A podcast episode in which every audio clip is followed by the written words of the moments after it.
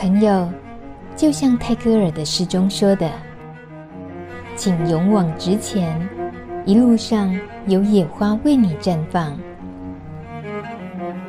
路德之音就在你身旁。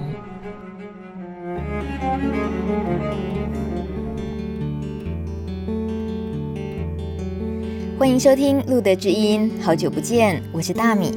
因为今年节目形态改变了，我们由过去每周一集现场直播，在二零二零年露德知音迈入第十年的此刻，我们改变成针对特定议题深度报道的系列节目，不定期播出。其实很多知音老朋友会私讯督促我们，什么时候可以再听到路德知音呢？其实我们一直都在，也没有偷懒哦。很珍惜我们彼此在这么长期陪伴下建立的信任感和安全感，所以我和路德的伙伴们会继续用心努力，为艾滋议题倡议，让 HIV 感染者的声音被听见，让台湾人为艾滋防治的努力被看见。今年第一个系列仍旧和你我个人与最爱的人切身相关，那就是关于女性与艾滋。先问一个最简单的问题：你知道台湾的女性艾滋感染者有多少吗？这恐怕没有正确答案，因为统计数字不会等于实际数字。根据卫生福利部疾病管制署统计，到二零一九年十二月为止，台湾本国籍的女性艾滋感染者总共两千零九十六位。去年女性艾滋感染者占了总感染者人数的比例，更是有增加的趋势。要进一步探究女性感染的原因，发现最近三年因为从事风险性行为导致感染的女性占全部总感染女性八成以上。这凸显一个问题：女性一方面在性亲密关系中容易忽略性病预防，另一方面也可能因为社会和文化结构，女性缺乏充分的性自主，来决定是不是要主动要求防护。比如戴保险套，以确保自身的健康与安全。此外，多年来我国的疾管署在艾滋预防策略上，往往把疾病防治的主要标的设定在性少数族群上，例如男性性行为或是男同志性倾向这方面。这种将艾滋跟性少数连结，容易造成女性自我忽略或者是被忽略健康的防护。往往是在怀孕了或身体出现异状，甚至于发病的时候，才知道自己感染 HIV 病毒，常发生因此而延误了治疗的例子。尤其女性大多还肩负着照顾者的角色，容易以照顾他人为优先，忽略了自己。路德协会看见了这些女性在社会上的处境，期待透过二零二零拥抱女性系列专题，要呼吁姐妹们关照自己，重视自己的健康权。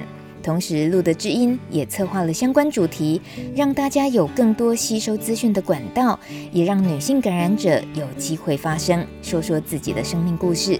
我们总共分为上、中、下三集，专访的来宾有四位，包括路德协会妇女议题主责社工张雅玲，还有马街医院个案管理师徐幼慈，以及女性艾滋感染者满足姐，还有在路德负责艾滋议题研究跟倡议工作的陈正龙。不同的角色，不同角度，一起来关心女性在艾滋议题上遇到的各种困难，以及如何面对，如何让生命继续勇往直前。如果你是新的朋友，刚开始要了解 HIV 与艾滋的议题，我们要特别在一开始先帮大家复习一个名词：帕斯提，手帕的帕，斯文的斯，合体的体。帕斯提是谁？是人名吗？还是病毒的名字呢？请路德小精灵告诉你，帕斯提到底是什么歌？帕斯提这三个字是由英文单字 positive 而来，就像是我们生活当中常见的巧克力、汉堡一样，都是由一个外来语直接翻译而成的中文名词。而在艾滋领域当中，我们通常会以帕斯提来称呼艾滋感染者。为什么用帕斯体代表艾滋感染者呢？那么就要从艾滋感染者知道自己感染的那一刻说起。在医学上，当人体的血液被检验出有艾滋病毒时，便会以 HIV Plus 或 HIV Positive 来称呼这个人，也就是我们所知道的艾滋感染者。为什么要这么搞刚，用帕斯体来称呼艾滋感染者？那是因为一般人听见艾滋感染者时，脑海当中常常会浮现出不同的想象，甚至因此对艾滋感染者产生出歧视性的行为，让他们在生活当中背负着许多压力。而为了改变大家对艾滋感染者根深蒂固的负面形象，路德协会在二零一一年开始尝试推动以帕斯提来代称艾滋感染者，希望借由 positive 积极、正向、自信的意思，让帕斯提朋友能够更加健康、积极地面对生活，展现正向有价值的生命力，并且让社会大众能够对艾滋感染者有个重新认识的机会。路德协会从二零零五年开始举办感染者大会，也称为国际快乐生命研讨会，邀请国内外艾滋议题倡议人士一同参与，每两年举办一次。到了二零一五年第六届开始，就由帕斯提的成员组成的帕斯提联盟接手主办了。对于所有感染了 HIV 病毒的人而言，透过大会课程的设计，能够学习面对这个疾病所带来的心理还有生理上各种考验，找到了支持和陪伴的力量，进而培养出自我照护的能力，是很重要也很需要的。不过，这活动常年办下来，总是以男性感染者参与为多数，女性感染者总是像万绿丛中一点红一样，相当少见。为什么呢？我们就透过这一系列，慢慢来找答案。二零一九年年初，在台东有一场女性帕斯提培力营，是台湾第一次有专为女性感染者举办的大型培力营队。想当然，一般社会大众不会看到这个新闻报道，无法了解这样的活动对女性感染者带来多大的影响。我们就请当时参与其中的张雅玲社工谈谈这场女性帕斯提培力营举办的背景因素。其实起源是因为，其实我们知道，无论诶在帕斯提里面，女性艾滋感染者其实，在结构里面一直都是比较弱势的。无论是在家，因为忙于家庭啊，或角色或生活，其实很难照顾自己的部分。所以，其实我们虽然有很多的群组或很多办了很多活动，可是其实会发现说，在活动里面或群组里面很难有一个专属女性的活动。所以，其实我们这次以女性的需求是很重要的重视，所以是我们会想要办这一个专属女性的成长营的原因。嗯哼，对。在你那一次到了现场，那是那次是几天的活动？然后总共有多少女性参加？那一次大概是两天一夜，然后参加的女性帕斯提大概有二十几个，来自全台湾。对。那那一次看到那么多女性帕斯提的时候，对你而言也是第一次看到有这么多女性的感染者，是吗？没错。嗯，因为之前其实有那个聊天室，聊天室那个年代的时候，我记得我问过一个姐姐，她说聊天室年代的时候，女性一上去。没人会理你，奶奶，因为人家只要知道你是女性，好，人家就走人了。嗯哼，所以其实是很孤单的。然后女性你要遇到一个同样为女性，然后又同样有时间上去，其实不长。所以对他们来说，可以参加那一次活动里面，他们说好开心哦，终于第一次有属于女性的活动。然后每当每一个人在分享自己的故事的时候，其实有点抓着麦克风欲罢不能。拼命的讲自己的生命故事，想要把自己从以前到现在那种孤单寂寞的心情，一次想要把它讲完的那种感觉。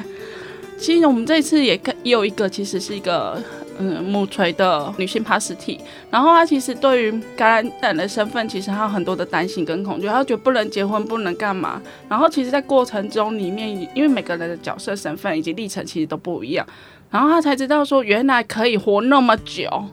原来可以结婚，原来可以生小孩，嗯、他才知道原来有那么多的可能跟那么多的希望。对，我觉得在那个过程中，其实充满了非常非常多的感动。嗯，感动，还有觉得怎么会现在才知道？怎么会现在你们才聚集在一起取得力量？嗯、这也是我们现在要马上要好好探讨的就是，那为什么会这么迟？为什么会女性的部分一直被忽略？这些女性的感染者为什么一直无法找到同侪的力量？为什么没有办法被看见？特别要关注女性艾滋议题，我们就根源来讲，是因为女性这件事情，女性的身体自主权这个事情是需要再重新被倡议起来的，对不对？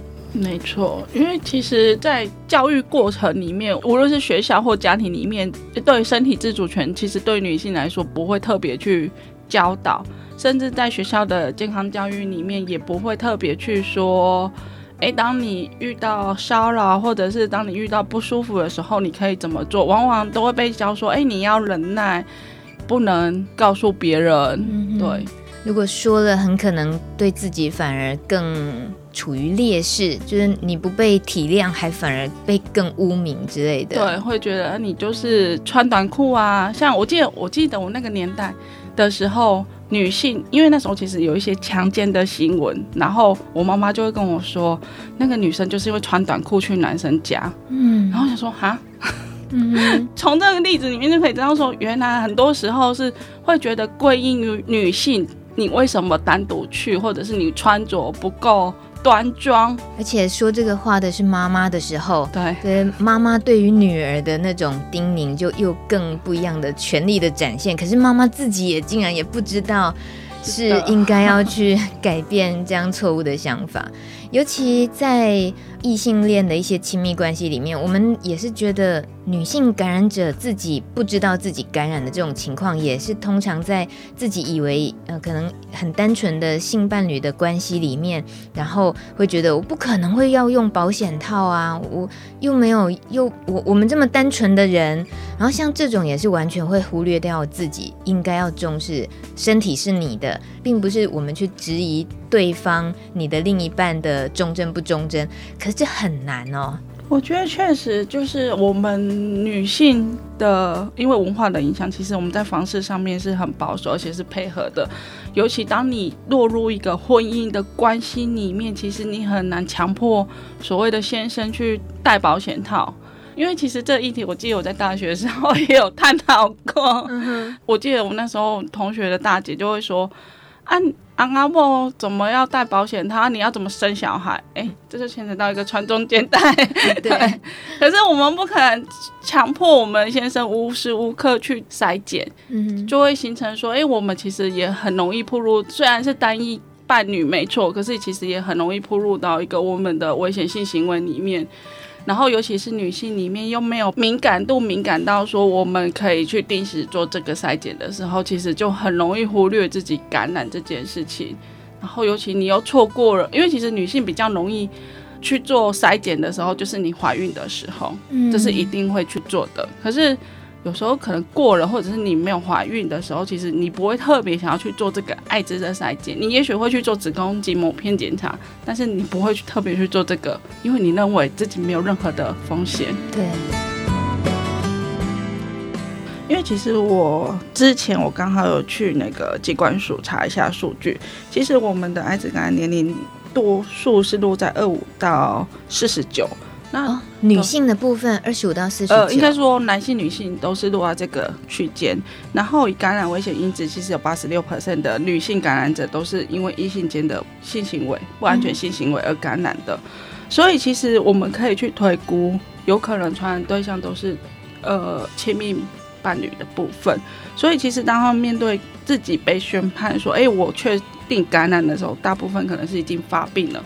不然就是怀孕的时候，嗯哼，对，才会去得知。所以其实对于女性的感染者来说，很多时候是会有双重打击，就是一个是疾病，一个是我面对伴侣的背叛，我要跟他继续走下去吗？嗯，还是我的我要离开？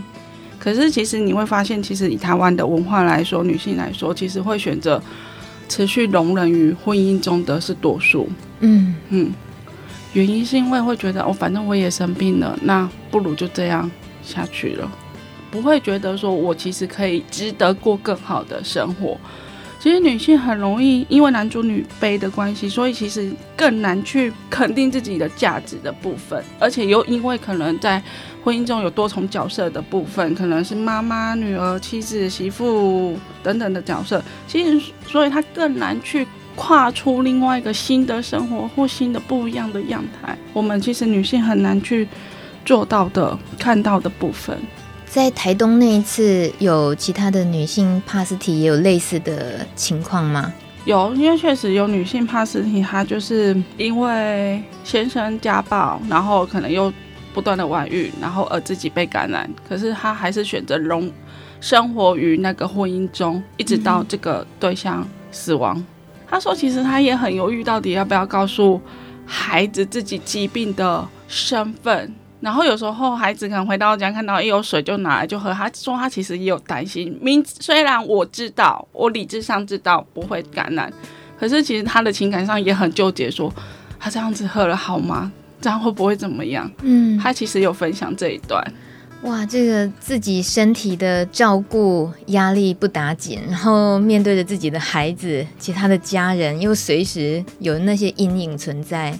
太辛苦了，所以我觉得在透过这个女性，她在讲她的状况，她还一直忍受着整个婚姻的这些情况，一直到先生离世之类的这样的经验，在讲的时候，对于其他女性听到来讲，我觉得会有很多很多的刺激，那种刺激很可能是。你要在看别人的时候，你会觉得你怎么这么傻？你早就应该要好好过自己的生活，照顾自己就好，先顾好自己。所以看别人别人的时候，比较容易自己理智一点，觉得你应该做更好的选择，对不对？没错。所以那时候会不会就有其他的女女性的声音可以有加油啊，帮她打气的？有，因为其实你会发现在过程中分享的时候，可能有落泪，有什么后面可能会有不断的，就是会有那个旁边的朋友们会去拥抱他，嗯、给予他新的力量跟支持。嗯哼哼哼。其实啊，你你在那当中的时候，你觉得这种真的要跳脱，就是如果有一天状况是发生在我们自己身上的时候，我们能不能够就勇敢一点？你觉得这个可能性，透过这样的一些活动，一些大家相聚，然后故事的分享，生命力的互相激荡，你觉得改变的可能性大不大？在台湾这样子的，我们刚刚分析了一下女性在社会中的地位啊，环境。其实我觉得是会有的，因为至少有一个地方，他可以做安全的讨论跟分享。我觉得这是很重要的，因为他不用一个人，因为毕竟有一句话叫当局者迷，他不用一个人钻牛角尖，只有单一方式去做处理。当有一个空间、有一个地方、有一群人陪着他的时候，他其实有更更多不一样的选择，跟在那个过程中脑力激荡出来的。嗯，对，那是不同的。嗯哼哼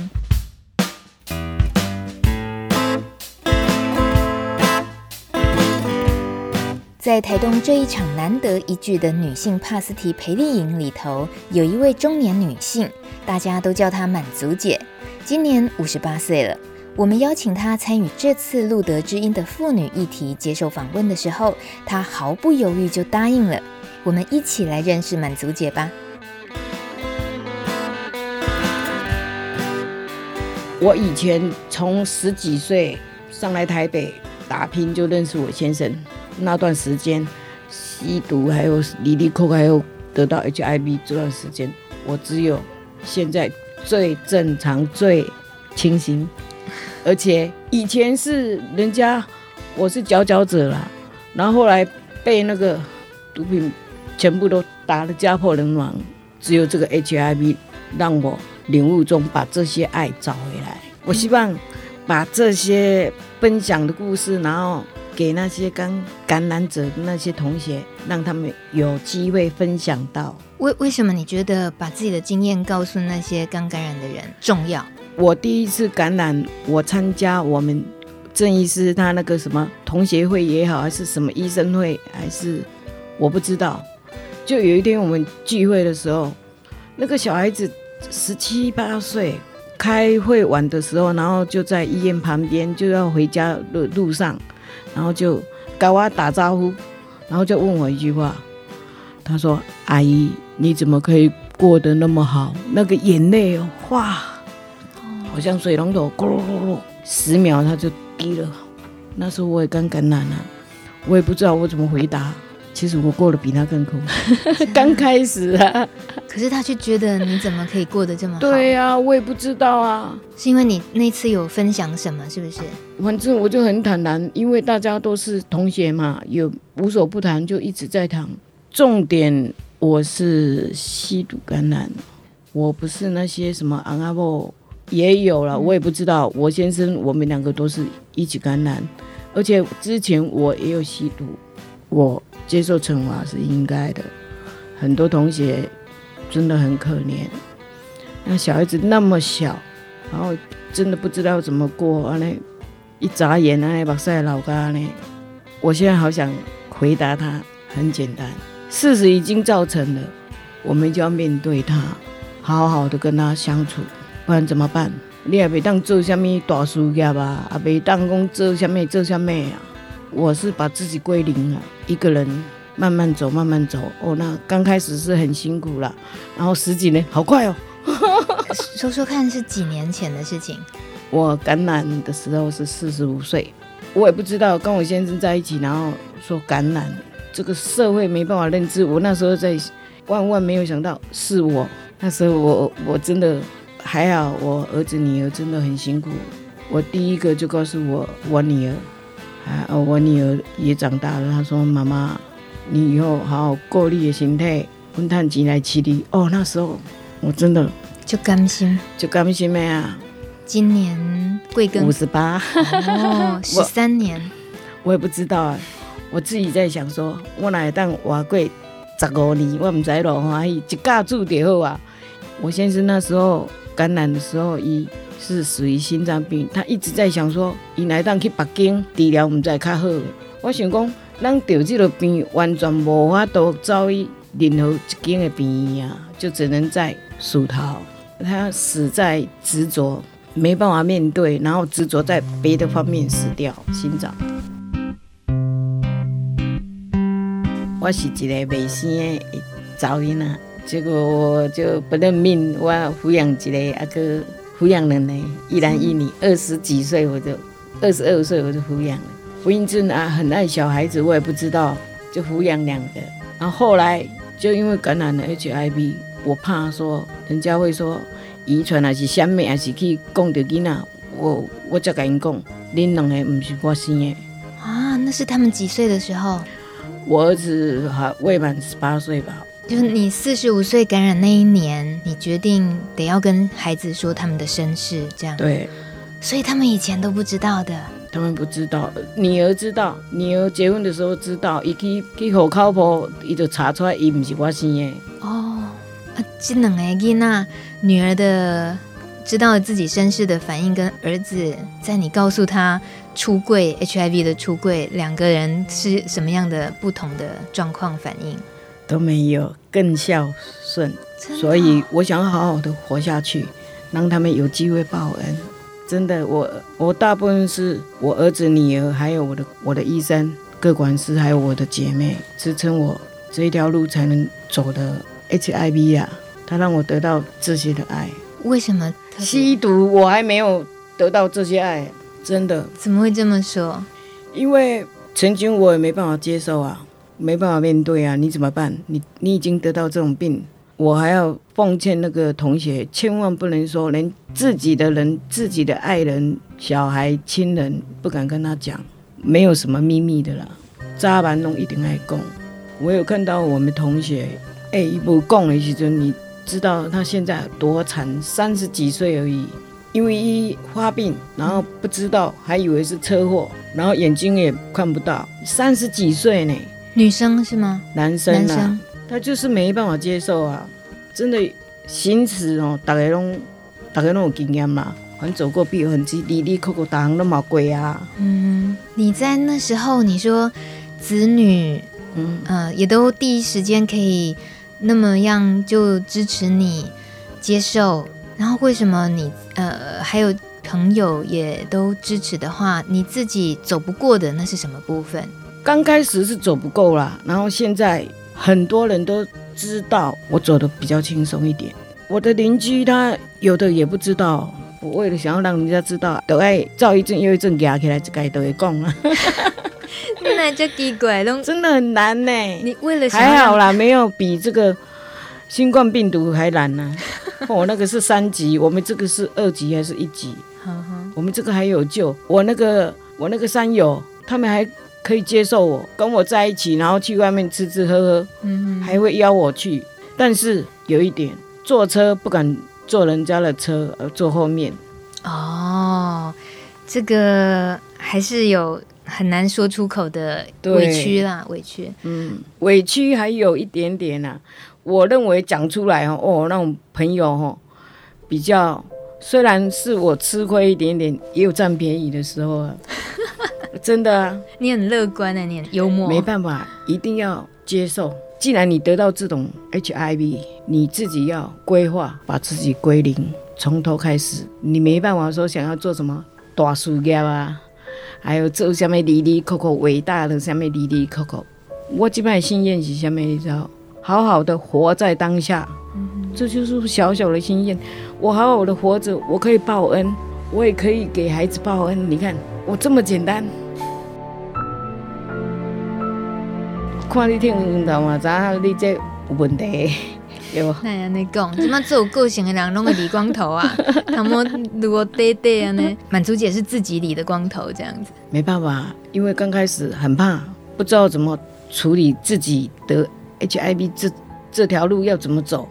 什么都不敢去图书馆看书的话，不敢坐人家的椅子，摩托车也不敢骑。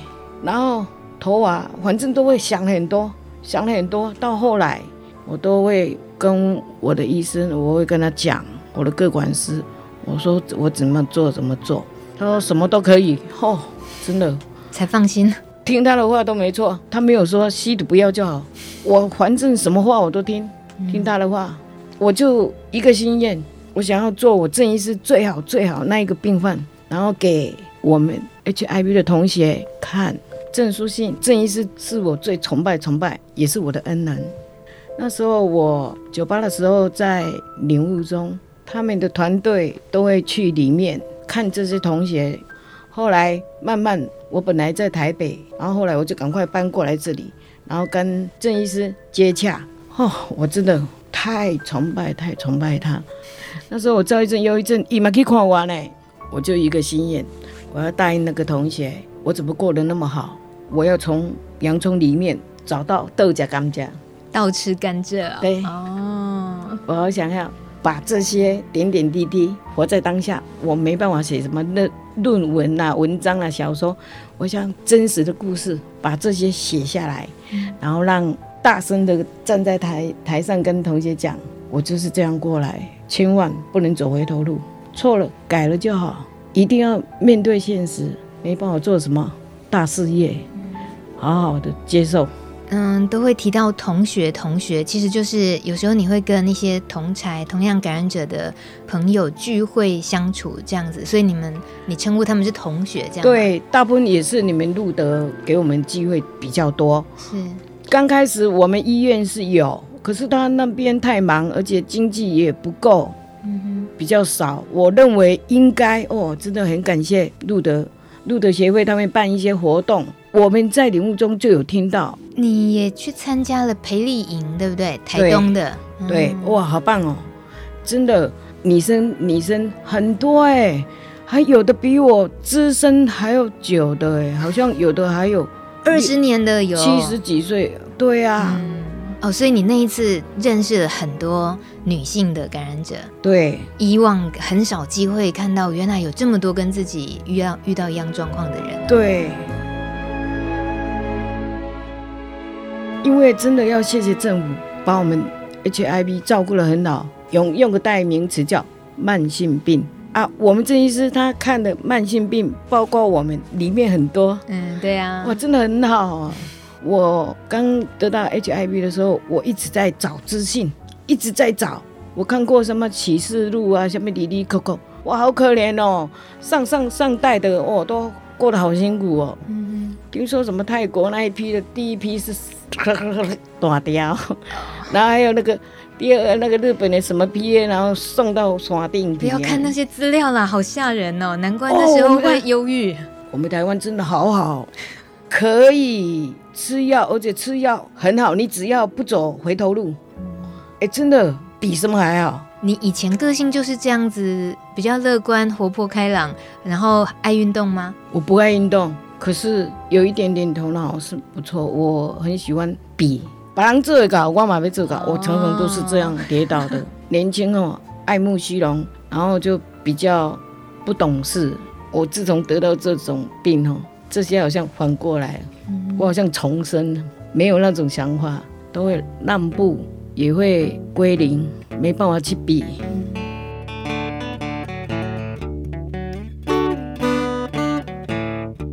听了满足姐说这一段生命历程，我们从她的话语里都能感受到她率真的个性，就因为她的真诚，更让人听得心情五味杂陈吧。其实满足姐这么正能量爆表的例子并不常见哦。路德同仁郑龙和满足姐比较熟，我听他说，满足姐目前有家人的经济支持，有朋友社群的情感支持，是相当幸运的。接下来，我们就请这位在路德负责艾滋议题研究跟倡议工作的陈正龙，谈谈他所关注的女性艾滋议题，还有华人文化对女性造成的各种影响。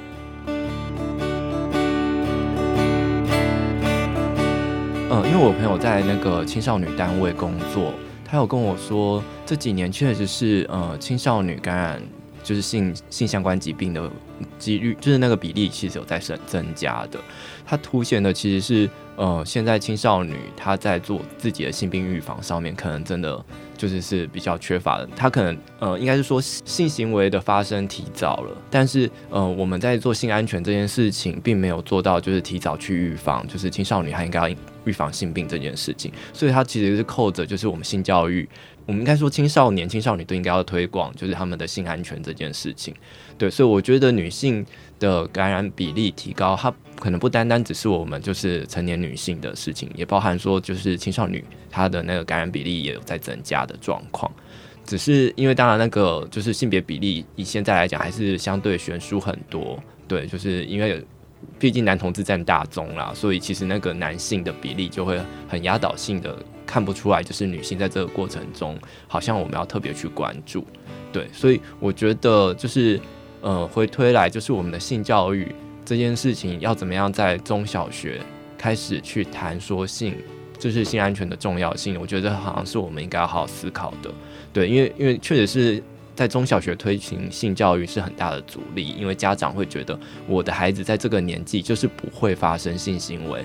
那你来这里跟小孩子谈说你要做性安全，你要戴保险套，这不是在推广，就是你就是会发生性行为吗？好像就是你要去做爱，对。但事实上，因为现在的资讯太发达了，小孩子接受资讯量实在太丰富了，所以他们其实比过往的人更早熟，他们更知道他可要发展亲密关系的一些状况，或者是他可以看一些影片，然后会设想自己发生亲密关系可能会发生哪些事情，但他们可能没有意识到，或者是其实也包含说他们要去买保险套、拿保险套这件事情，对于青少年来讲、青少年来讲是相对困难的，因为店家可能也不愿意卖他们，所以这是一个很大的阻力。我觉得，你讲到保险套这个，我想到日本去年有一个引发一个小骚动，一个。呃，评论事件就是有一个高中女生，她说她在推特推文说，请老师不要再以为我们高中女生是不会吃避孕药的，嗯、就是他们日本女生有一个包袱是，他们其实对于生理的痛，其实会知道去找低剂量的避孕药来吃，来舒缓生理痛。这在台湾我也都听过，可是，在整体社会文化里面，会觉得避孕药是什么？避孕药就是要避孕用的，所以不管是男性的眼光、女性传统眼光，都会觉得不应该啊，怎么可以吃避孕药？再来就是避孕就相对削弱了在日本文化里面对女性的期待。你就是要好好生儿育女，你就是要持家，就是有一个这样的责任赋予你，你怎么可以避孕？诸如此类这些累加在一起，所以避孕药的存在就变成是好多好多负面的东西。嗯、可是问题对于一个女高中生来讲，普遍有生理病痛的，每个月一次的来讲，他们需要依赖那个东西，才能让他们的生活品质如常的进行。对，因为我记得避孕药它其实是就是调节你荷尔蒙的那个状况，嗯、所以它确实是有一些治疗疗效的。对。然后我觉得扣着避孕药这个议题啊，它其实是呃，刚刚大明有提到的，它其实是一个社会去规训女性，她在这个社会文化的角色到底要担任什么样的角色。所以呃，我觉得。呃，通常我们的女性，我觉得会有一个很大的，我们在推广她们做呃性安全一个很大的障碍，或者是应该是说她们会在关系里面比较无力的状况，可能是就是她们身为女性这个角色，她们对于关系里面被期待的是你的性应该要是属于伴侣的。那在这样的情况下，呃，我其实很常听到一些女性。跟我分享说，就是她在跟男朋友的那个性关系里面，男朋友其实会期待她不要使用保险套。她觉得男朋友可能会用就是一些呃情感的要挟，说如果你够爱我的话，你不应该要使用这个保险套，那你才能够证明你爱我。然后如果你希望我们的这段关系或者是我们这个性是得到充分的愉悦的话，难道你不想要满足我吗？对，那在这个情境下，女性她就会觉得我好像应该要。为了我的男人，我就应该要把我自己奉献给他。这当然也包含生育，或者是我们进入到了婚姻关系里面，就更严重了。就是我进入到了一个婚姻家庭里面，我作为一个女性，我就要为这个家生儿育女。我的性、我的身体、我的一切都是夫家的。所以，当夫家或者是我，就是我的丈夫要求我做些什么的时候，我好像更没有权利去说我不要。那个权力关系就会被形塑出来，好像是女性使用保险套，或者是女性避孕，它是一种呃罪恶的，嗯、就是我好像做了一件不该做的事情。但是我要说，反过来有一些状况，会有一些反过来的状况是，有的女性她是进入到关系里面的时候，她会预设说，既然你身为一个我的男人，我们是一对一的关系，那我跟你发生性行为应该是充分安全的。所以，我们不使用保险套，应该也不会怎么样。我可以吃避孕药避孕。那性性疾病这件事情，其实是我可以不用担心的，因为我们是一对一的关系。对，所以也有可能反而是女性，她会反过来要求说，男性，你在这个性关系里面，你不应该使用保险套。你用保险套，就代表说你在外面有些什么。对，我觉得是整体社会对于关系想象的局限，让我们在做一些性安全的防治上面。就是我们在做性安全上面会有一些呃选择上面的困难，就是你要去实践说保护彼此的话，呃，其实你会因着那个我们对于关系的想象，然后做什么，就是做保戴保险套、用避孕药什么的，好像都是一种带有一种就是污名或者是偏见存在，就是我做这件事情就代表我怎么样，但事实上是我们都知道现在的关系实在太丰富了，我们也很难保证我们真的。呃，在关系里面不会有任何的纷扰，让自己在外面在外找其他的关系。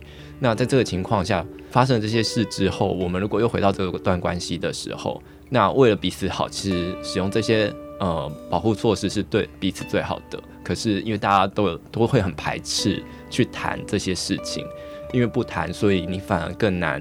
去回归到说性这件事情，它不是这么绝对的一对一，就是一定是安全的。然后我们的性也不是完全就是要奉献给另外一个人的，嗯、对。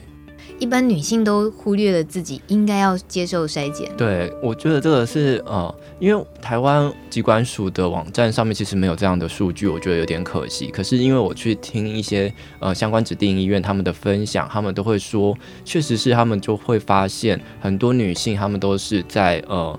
怀孕的时候，就是产前检，就是健康产产妇的健康检查，才验出自己是艾滋感染者。又或者是有些女性，她是真的就是被送到医院，因为她发病，被送到医院，然后才发现啊，她是艾滋感染者。这其实对于女性，她要第一时间去接受治疗。对，虽然第一时间接受治疗不一定是对他最好的选择啦，但至少他应该有这个权利去了解自己的健康状况，况然后来选择要不要第一时间接受治疗。我觉得这对他们俩是一种相对的剥夺。嗯，然后其实政府的政策会给比较多的压力，都是嗯，你的伴侣，就是你作为他的伴侣，然后你知道你感染艾滋，你应该要主动的告知你的伴侣你是艾滋感染者，然后你要不要去做筛检？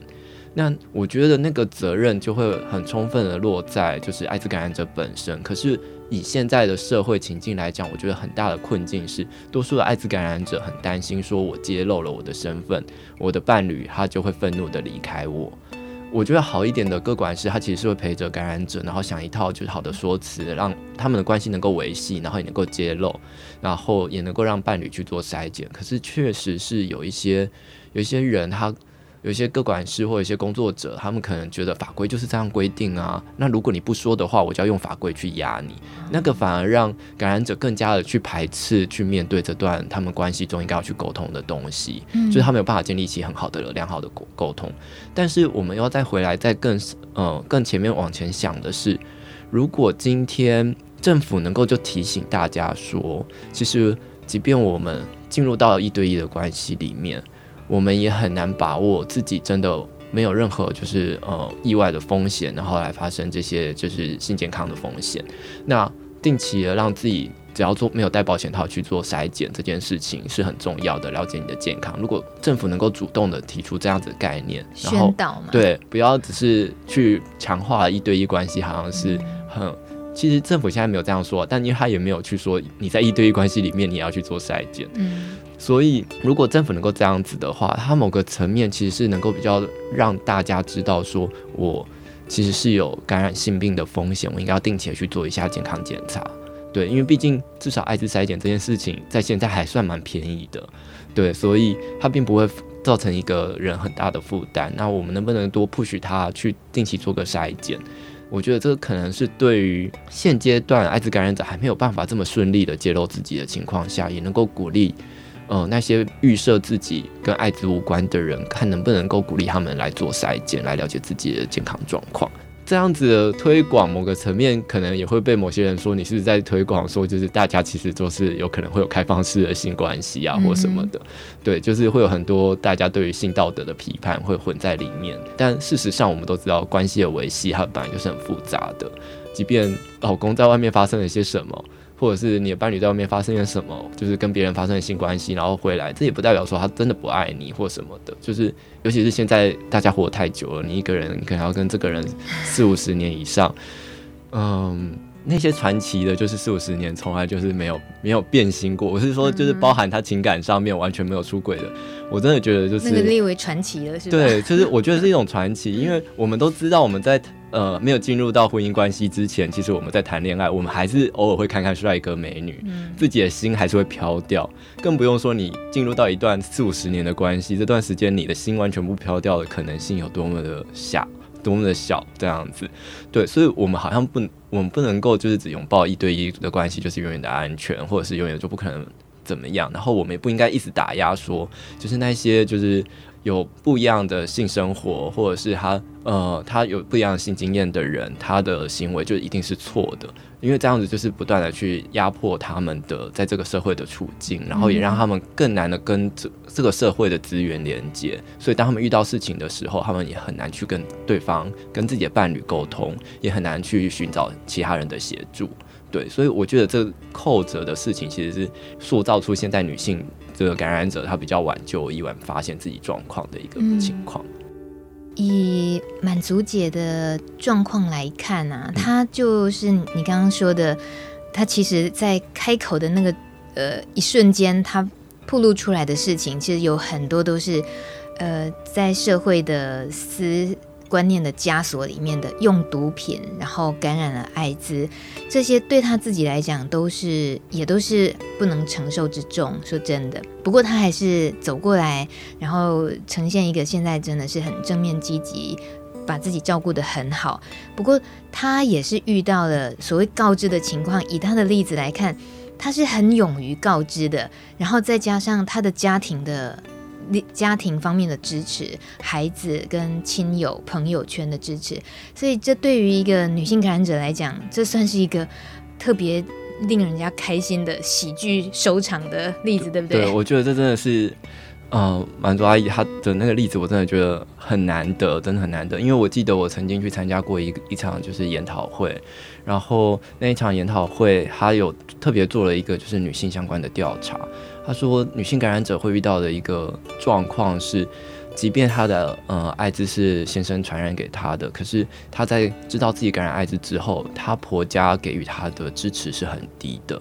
然后甚至还会相对的去谴责身为女性的她是不是没有做好她身为女性应该有的职责，才让她的男人在外面去找了别人，然后把这个疾病带到这个家庭来。那那个就是我今天已经生病了，而且这个疾病是我的丈夫带给我的，可是我的婆家又相对的谴责我，那个双重的就是就是不被支持的那种感觉是非常的孤独的。我记得那一场研讨会，他们调查了几个就是女性感染者之后，他们觉得说，其实女性感染者她相对更需要很多的就是支持，但女性感染者因为她的家庭照顾角色，她为了把自己的角色更形塑得更好，所以她也很难到外面来，所以她很难外外到外面的团体来寻求呃支持或协助。我觉得一来是真的有些人。他觉得我就是要把我的妈妈的角色，我的好妻子的角色做好。既然我的家庭状况或者是现在状况已经这样子，我已经够不被认同了。嗯，那我是不是把我的身份、我的角色做得更好，让我的家庭能够更认同我？当然，他们在这个过程中，他们如果实践的很好的话，他们可以得到他们的成就感。但我觉得那其实是另外一种，就是呃女性角色的束缚在他们身上的展现。嗯，然后。呃，另外的情况会是，呃，他真的就是因为呃已经照顾家人无暇出来的，对，就是我身为一个女性，我要好好的担任照顾者，然后我也真的就是小孩子还小，然后呃，甚至可能老人家也都是要我照顾，所以你要我再出来参加什么活动，对我来讲真的就很困难，嗯哼，对，所以。他们就说，女性要出来参加这些团体，得到这些外在的支持，其实是相对有受到更多的挑战。对，我，我很难说是阻碍啊，因为有时候是他们个个人的一种选择性。对，那呃，在这样的情况下，我们到底能够为女性感染者做些什么？对，我觉得这个好像是我们民间单位有时候。触手很难伸进去的，对，因为因为像我们最近想要办一些相关的活动，其实我们还是要很仰赖各管师想办法鼓励女性感染者来参加我们的活动，对。那我觉得真的是好在有各管师这样的制度，因为他是第一时间最能够跟他们密集相处的人，对，就是不管怎样，我一定要固定回诊，我至少还会跟你嗯接触到，所以当其他的资源要进来的时候，还能够透过各管师来接接触他们。不然，当我今天只需要我就看完整，我就回到我的家庭里面了，那就是他的生活就是在那个圈圈里面了，他也很难就是觉得我应该要出来找别人。对，那当然也有的人还会是觉得说，我也很想要出来，可是，嗯、呃，如果我去就是艾滋相关的单位的话。会不会增加我曝光的风险？然后我这个身份曝光的风险，不单单是我曝光的议题，而是我的整个家庭就会被我影响了。就好像今天满足姐来接受访问，她也是得去考虑子女啊，其他人的看法。对对对，就是至少我接触过的很多女性啦，尤其是越越越年长，或者是越越在传统家庭的女性。呃，背负家庭的生育，这就是那个名声这件事情，对他们俩好像是很重要的。我不能够让我的夫家的名声因为我的关系，然后被被破坏掉了。然后我不能够让我的小孩，因为因为你的妈妈是这个样子，然后让你们觉得很丢脸。那个角色上面所承担的东西，其实是很多的。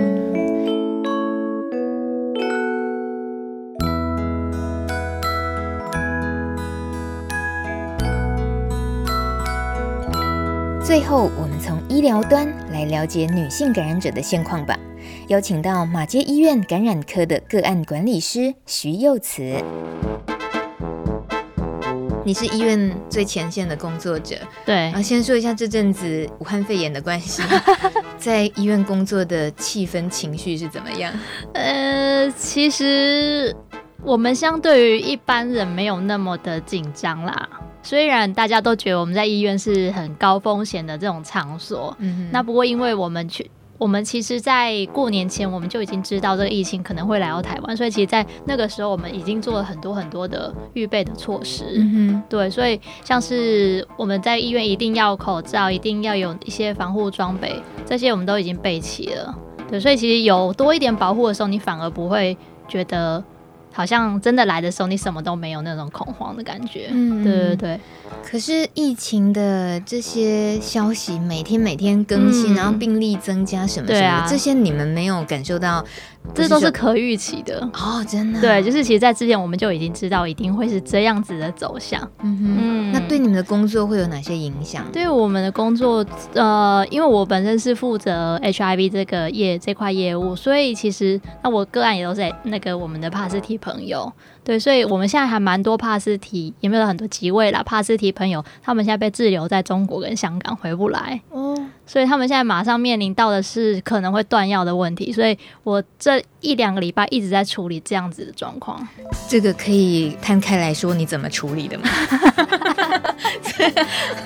我们关心一下。我怕我讲完就一大堆人来找我。好啦，好，可以啊，可以啊。就是呃，因为他们。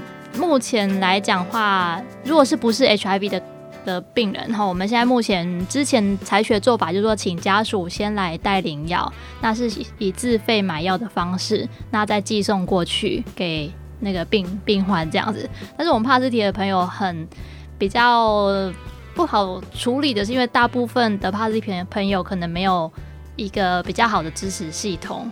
那可能知道他的病情的人，就只有医院的医疗团队，他没有朋友或家人知道他的病情，对，所以没人说没有人能帮他寄，对，没有人能帮他寄，从医院这里寄方便吗？那这个对我们来讲，就是要不要去踩那个底线？啊、对，对，对，这个部分就。不用现在说，就是总之各管事就是会帮忙想办法。对，所以我们一直包括其实前一阵子有知道那个海基会那边有窗口，他们会会诊需要领一些慢性病药药物的患者的名单，然后发文给鉴宝局。那鉴宝局现在目前我们知道做法是，鉴宝局可以同意在没有他鉴宝卡的情况下，我们可以先开立一个月的药物。是用鉴宝的方式开立一个药月药物，因为以往如果人在国外，你是不能够在台湾领药的。嗯，嗯，但现在是因为疫情的关系，那变成说可以通融，就是先开立一个月的药物，那寄送过去这样子。嗯嗯，对。以感染科来讲，不就是现在负担最大的一个科嘛？对，真的我们是走在最前线。所以又加上，如果呃一些感染者朋友，他们长时间就是已经习惯了三个月就要回诊一次，嗯、所以最近回去回诊，会不会对感染帕斯提的朋友们也心理的压力或者环境的压力增加一些？你感觉得到？当然会，当然会。光要戴口罩这件事情。什么意思？大家都戴口罩不是？我们现在规定进来医院就是一定要戴口罩，嗯、对。但是有一些帕斯提朋友就会跟我讲说啊，我没有口罩了怎么办？哎、欸，这健保卡拿着药局都买得到哦，这不可以看他哦。对。那或者是说，很多人就问说，那他这样来医院，他因为现在好像爆出来是说免疫力比较低的人，可能死亡率比较高这样子。嗯、那我们怕自己朋友就担心说，那我是免疫力比较低，我去了是不是比较容易被感染，嗯、会比较严重？你怎么告诉他？那我都告诉他们说，你来就是做好你该做好的保护措施，该戴口罩就戴口罩，你该洗手多洗手，勤洗手。你离开医院以前一定要洗手，然后你吃饭前一定要洗手。该做的保护措施做好，你就不用担心啦。嗯，对，是，嗯、简单这几句话我们都记得。然后不管是不是呃有遇到了帕斯提感染的这些问题，嗯、其实本来最基本就是做好防护。对，其实最基本就是做好防护措施，你就不用去担心。嗯哼，啊、就可以学像幼慈一样，明明都是在第一线的战场，可是人超淡定的。谢谢你来，今天我们主要聚焦在女性感染者这部分的话，马街医院接触到的个案，嗯、艾滋的这个门诊的一些背景状况，嗯、然后跟接触到女性议题的，是大概多久这样？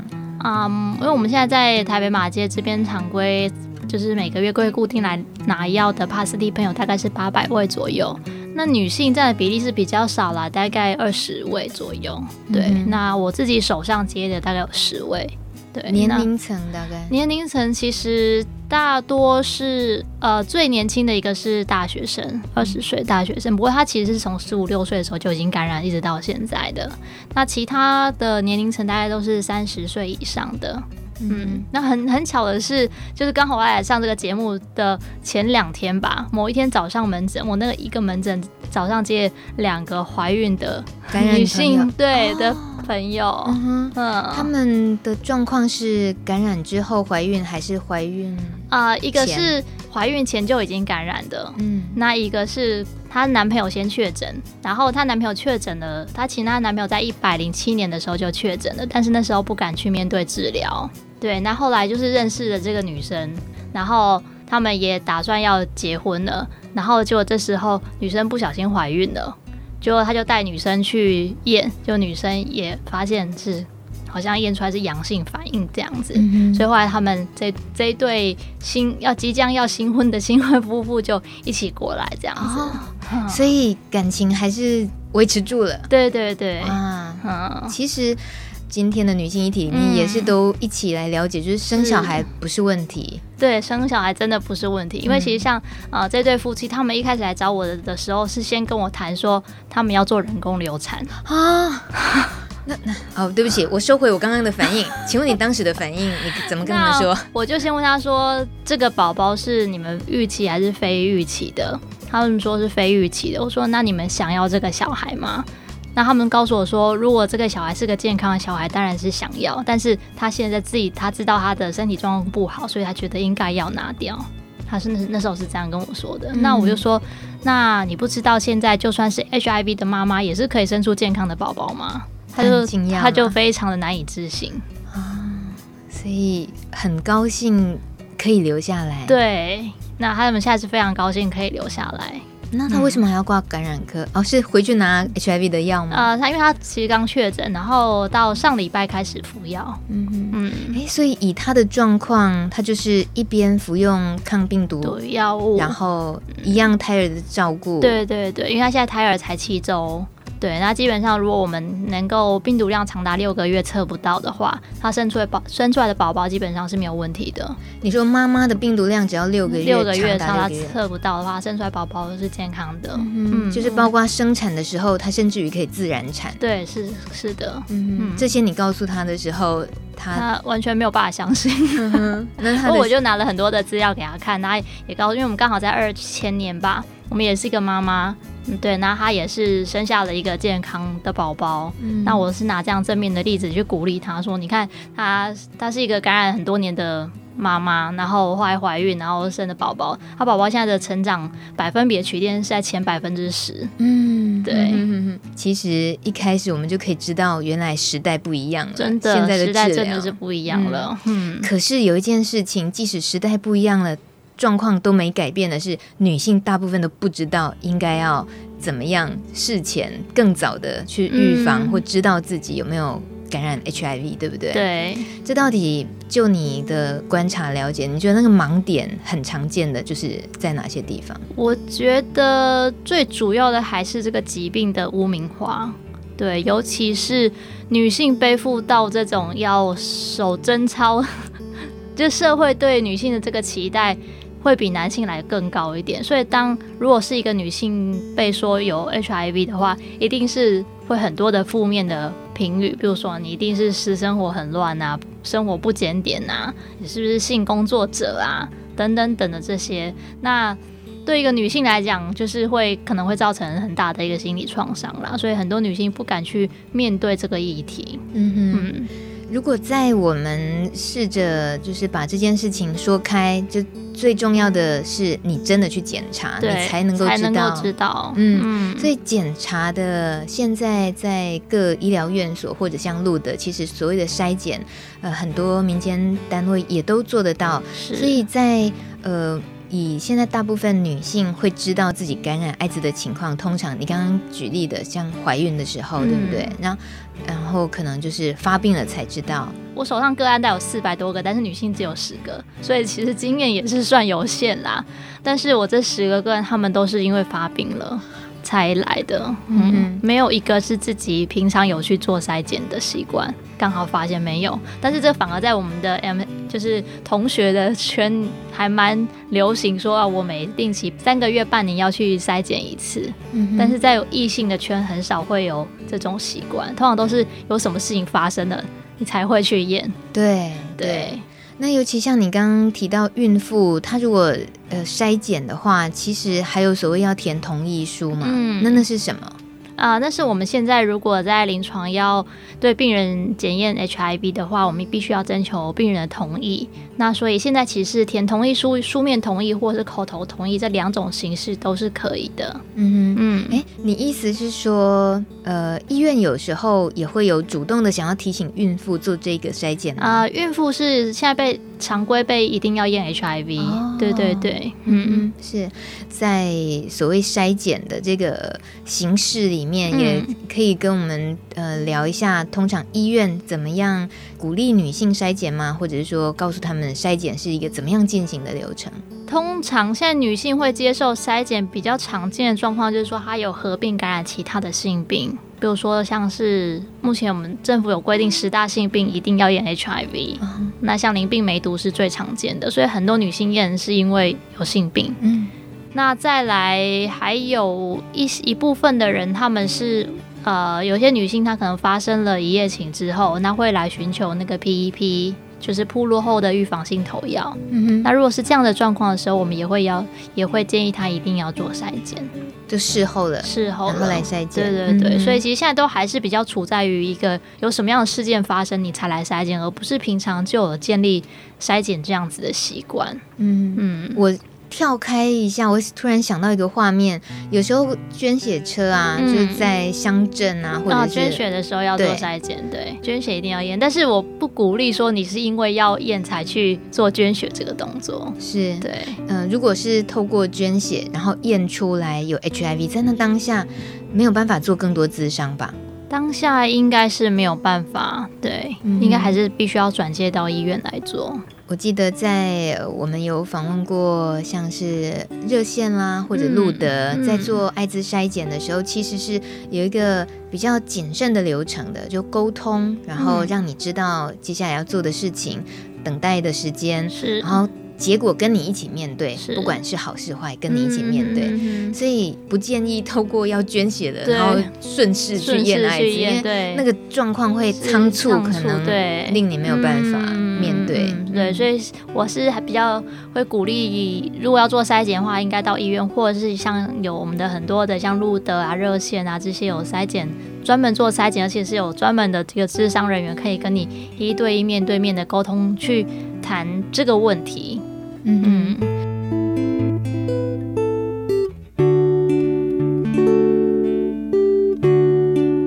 如果你很有耐心听到现在，大米除了觉得佩服你，也感谢你。谢谢你愿意一起关心女性艾滋议题。不管你是什么性别，是什么年纪，听到这里有没有稍微减少了你原本对 HIV 病毒的恐惧呢？有没有增加一点想照顾自己，也照顾最亲爱的人，鼓励他去筛检的动力呢？女性艾滋系列节目总共分为上中下三集，今天这一集是上集。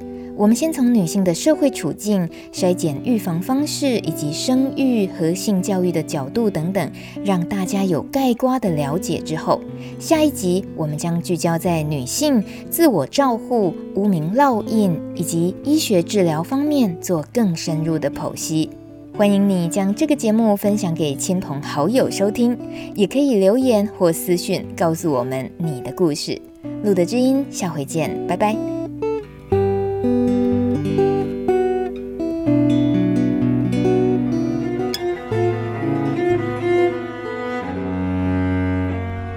本节目由路德协会制作播出。